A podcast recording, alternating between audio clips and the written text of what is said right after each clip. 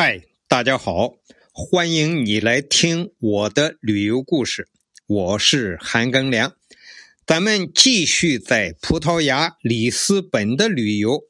上一期讲了里斯本著名的世界遗产贝伦塔，这次我们讲讲贝伦塔旁边不远处的一个著名景点，叫葡萄牙航海纪念碑。这个纪念碑是为了纪念航海家亨利王子逝世五百周年而建。亨利王子是一四六零年逝世的，所以五百周年就是一九六零年。这个航海纪念碑是一九六零年建起来的。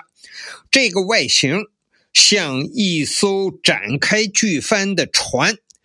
碑上刻有亨利及其他八十位水手的雕像，船头站立的第一人就是亨利，其后方是他的那些著名的航海家，第一位就是达伽马，然后有哥伦布、麦哲伦等等那些名声显赫的大航海家。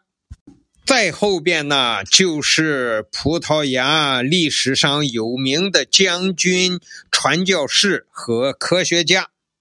在纪念碑的后面，正对着后面看，建筑结构啊，接近顶部的中间有一个十字形状的雕塑。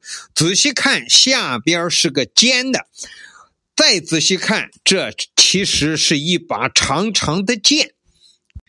纪念碑前面的地上刻了一幅世界地图，上面刻有发现新大陆的日期，以及所有的葡萄牙航海家开拓历史的纪念日和到达的地方。比如说，上面标清楚了迪亚士到达好望角的时间，还标了。呃，达伽马到达印度的时间，以及后来葡萄牙的船队一五零零年到达马达加斯加，一五零九年到达马六甲，一五一一年到达缅甸，一五一二年到了毛里求斯，一五一四年到达澳门。一五二五年到菲律宾，一五四一年到日本，都在地图上清清楚楚地标示了出来。在大航海纪念碑的正面雕刻着一段碑文，碑文上写道：“献给亨利和发现海上之路的英雄们。”现在我们再来说说这个航海纪念碑上这些人物。这些人物呢，基本上都是有名有姓的。这里面前四名，第一位是亨利王子，第二位是达伽马，就是绕过了好望角到达了印度的那位航海家；第三位是麦哲伦，就是环环球一圈的那位航海家；第四位。才是名声最显赫的哥伦布，就是从我们上中学都会说的那句话，叫“哥伦布发现了新大陆”。为什么这个航海纪念碑的英雄人物是这样一个排序呢？我们来说一说。先说排在第一的亨利王子，在纪念碑的造型上，亨利王子排在第一位。他穿着他们那个年代的十四世纪的那种衣服，头上戴着帽子，手里捧着一个三维帆船模型，站在第一位。那么我们都知道，亨利王子基本上没有。呃，出过海，但是为什么他在第一位呢？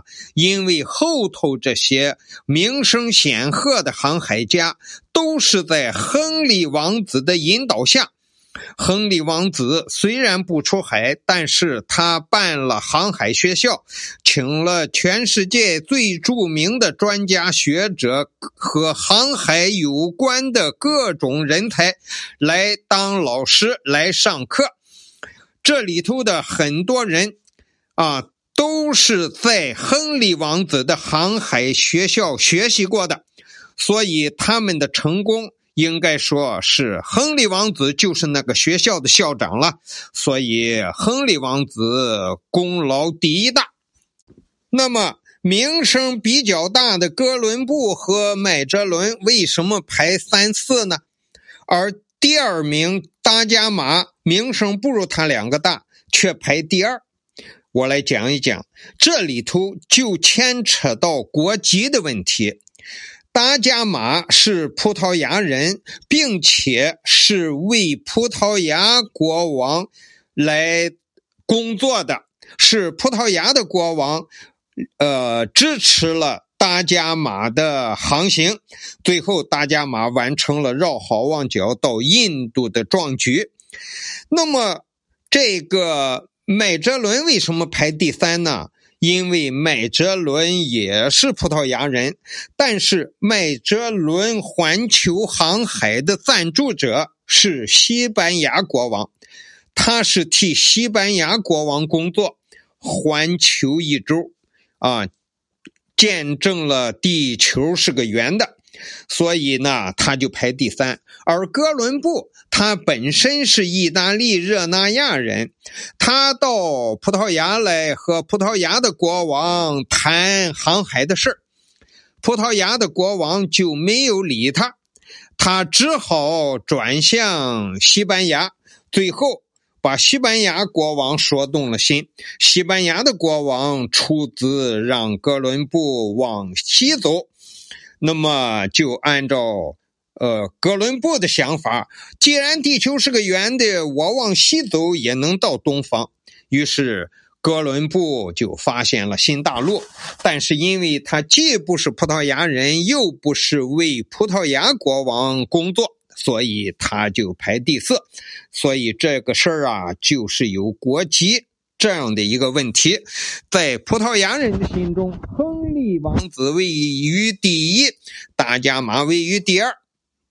今天给大家讲的是葡萄牙的航海纪念碑。感谢你的收听，咱们下期再见。